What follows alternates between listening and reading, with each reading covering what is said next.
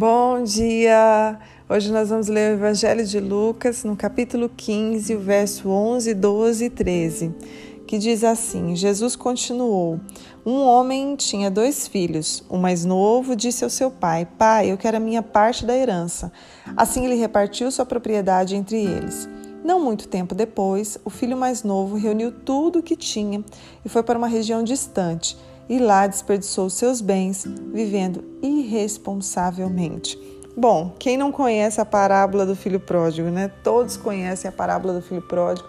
Pregada, acredito, desde quando nós somos crianças e hoje ela veio ao meu coração para chamar a nossa atenção para essa parábola, para que nós não possamos viver dessa maneira. Nós vemos aqui que o filho pródigo, ele pede a parte da herança, o pai não hesita e simplesmente reparte e entrega para ele a sua parte. Ele sai de casa, desperdiça todos os seus bens. A Bíblia diz que houve uma grande fome na região onde ele estava e ele começa a passar necessidade. Então ele arranja um emprego e esse emprego ele cuidava de porcos. E tanto que a Bíblia afirma que ele olhava a comida dos porcos e desejou comer a comida dos porcos. E foi nesse momento que ele caiu em si. Quando ele deseja comer a comida dos porcos, quando ele está naquele sofrimento, naquela angústia, com fome, né? Ele, ele naquele momento ele cai em si e pensa: os funcionários do meu pai têm comida de sobra e eu aqui estou morrendo de fome. Nesse momento, esse ponto eu quero chamar a tua atenção, porque muitas das vezes na nossa vida nós precisamos sofrer para cair em si.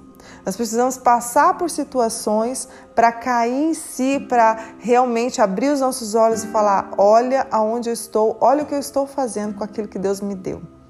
Né? Muitas situações da nossa vida, infelizmente, né? Poderíamos aprender de outra maneira, mas nós temos que passar para poder aprender. Eu tenho comentado com vocês que nós passamos uma crise financeira de uns três anos e meio, mas era o Senhor ensinando como nós iríamos gastar o dinheiro, para que veio o dinheiro na nossa mão, qual é a função. Ele não é o nosso Deus, né? Ele é, é, o Senhor nos dá de presente, mas não é. Ele não rege a nossa vida. Ele não tem domínio sobre a nossa vida. Ele não é o Deus sobre a nossa vida. Então o Senhor, muitas das vezes, vai fazer a gente passar, como eu passei por uma situação muito difícil financeira, mas para que o Senhor venha alinhar as situações, alinhar os nossos pensamentos pensamentos, aliar nossa maneira, né, as nossas direções, a nossa maneira de conduzir a situação.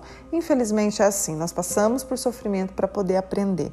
E não foi diferente aqui, está contando a história do filho pródigo, e ele passa por essa situação, e é nesse momento que ele acorda, que ele se desperta, que ele fala: o que que eu estou fazendo aqui? E ele começa a ensaiar o que, que ele vai falar para o pai. É, ele, pai, pequei contra ti. Então ele começa a ensaiar aquilo para quando ele chegar perante o pai, ele dizer daquela maneira. E realmente ele chega e fala para o pai: Pai, pequei contra ti, contra o céu, não sou digno de ser chamado seu filho. E uma atitude tão linda que o pai abraça, beija, coloca a melhor roupa nele, coloca o anel no dedo. Olha a atitude do pai, que sempre está esperando. Assim é Deus, ele sempre está esperando que nós possamos abrir a nossa mente, que a gente se desperte, que a gente obedeça, né? Quantas situações da nossa vida o Senhor tem falado da maneira que nós precisamos proceder, mas nós muitas vezes, né, teimamos e teimamos até que as coisas começam a ficar difícil para que a gente venha aprender qual é a maneira que agrada a Deus. Não é que o Senhor é ruim, né? Muitas pessoas acham Deus como um carrasco. Não, Ele está te alertando, abrindo os teus olhos. É claro que se você não quiser, é, você vai indo de abismo a abismo. Mas quando nós decidimos ouvir a voz do Senhor e olhar para Ele, nós só temos a ganhar. A Bíblia fala que nós comeremos o melhor dessa terra quando olhamos para o Senhor, quando obedecemos, quando andamos nas Suas direções. Então, as direções dele é para nos levar a um caminho melhor é para nos levar a um caminho maior. Então, que nós possamos olhar para Ele, olhar para o que o Pai quer, olhar para os princípios bíblicos e seguir aquilo que Deus tem para nós, porque Ele só quer o nosso bem. Nosso Pai nos ama e Ele sabe do que a gente precisa, Ele sabe é, qual é o nosso propósito, para onde nós vamos. O Senhor, Ele conduz tudo na nossa vida. E nós vemos aqui também é, uma atitude imatura desse, desse filho. É, muitas vezes nós vemos isso, né? Pessoas adultas já eram para ser maduras, mas ainda agem como crianças, ainda caminham como crianças. E uma atitude que você vê aqui da imaturidade é que ele só pensou nele mesmo. Ele não pensa no pai, se o pai iria sofrer com essa decisão dele. Ele não pensa em nenhum momento, ele está pensando em si mesmo. Ele só se preocupou com ele. Essa é uma atitude imatura. Então, quando nós estamos nos preocupando conosco, somente com o nosso, nosso bem-estar, somente com aquilo que nos agrada, isso é um sinal de imaturidade. Né? Outro sinal de maturidade é que ele pegou tudo para quê? Para gastar nos seus deleites. Ele só estava se preocupando no seu bem-estar, né? naquilo que ele iria se sentir bem. Então, nós vemos aqui também uma atitude de maturidade. Então, que nós possamos ser filhos maduros, não possamos mais ficar tomando leitinho, mas já comer comida sólida. Crescemos e também precisamos amadurecer. Se nós não amadurecemos, é, conforme o tempo vai passando, a gente precisa amadurecer, porque senão nós não vamos ter direito à herança. O Senhor só vai entregar para nós a herança quando estivermos maduro, porque se entregar para nós antes do tempo, nós vamos fazer igual o filho pródigo, vamos gastar nos nossos deleites e não vamos fazer aquilo que fomos criados para fazer.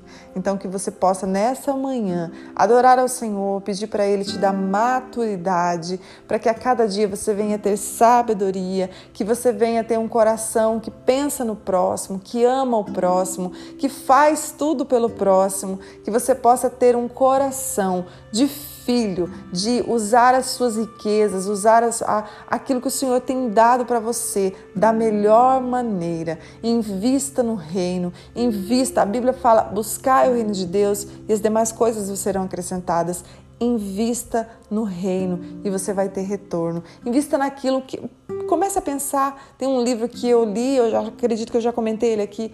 É, em seus passos, o que Jesus faria. Pergunte isso, Senhor nessa decisão que eu estou tomando, o que Jesus faria? Rapidamente você já vai ter a resposta.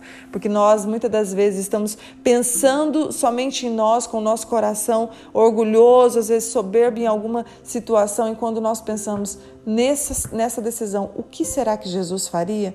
Rapidamente né, nós já vem a humildade, vem a graça, vem a bondade, nós já conseguimos pensar qual seria a atitude de Jesus. Jesus sempre ama as pessoas, Jesus sempre dá o melhor, Jesus sempre... Então nós quando pensamos nisso quando fazemos dessa maneira, nós só temos a agradar a Deus e a recompensa vem.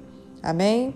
Pai, nós oramos a Ti nesta manhã, te engrandecemos, Senhor, por esta manhã maravilhosa. Te pedimos que o Senhor venha trazer maturidade sobre as nossas vidas. Não queremos ser como o filho pródigo. Nós queremos, Pai, usar da melhor maneira os recursos que o Senhor tem trazido às nossas mãos, Pai. Queremos andar nas melhores decisões. Queremos, Senhor, é, caminhar segundo a Tua direção. Queremos, Senhor, fazer conforme a Tua vontade, porque queremos, Senhor, ter a recompensa daquilo que o Senhor tem para nossas vidas e sabemos que quando obedecemos, a recompensa vem. Nos ajuda, Senhor, nos dá maturidade a pensar em Ti, a pensar no meu próximo, Pai, a pensar naquilo que te agrada, para que não possamos ter sofrimento para poder aprender. Queremos aprender antes. Sabemos que temos essa, essa, essa disposição para aprender antes, porque a tua palavra está aqui para nos instruir todos os dias. Nós te louvamos e te agradecemos em nome de Jesus. Amém. Que Deus te abençoe.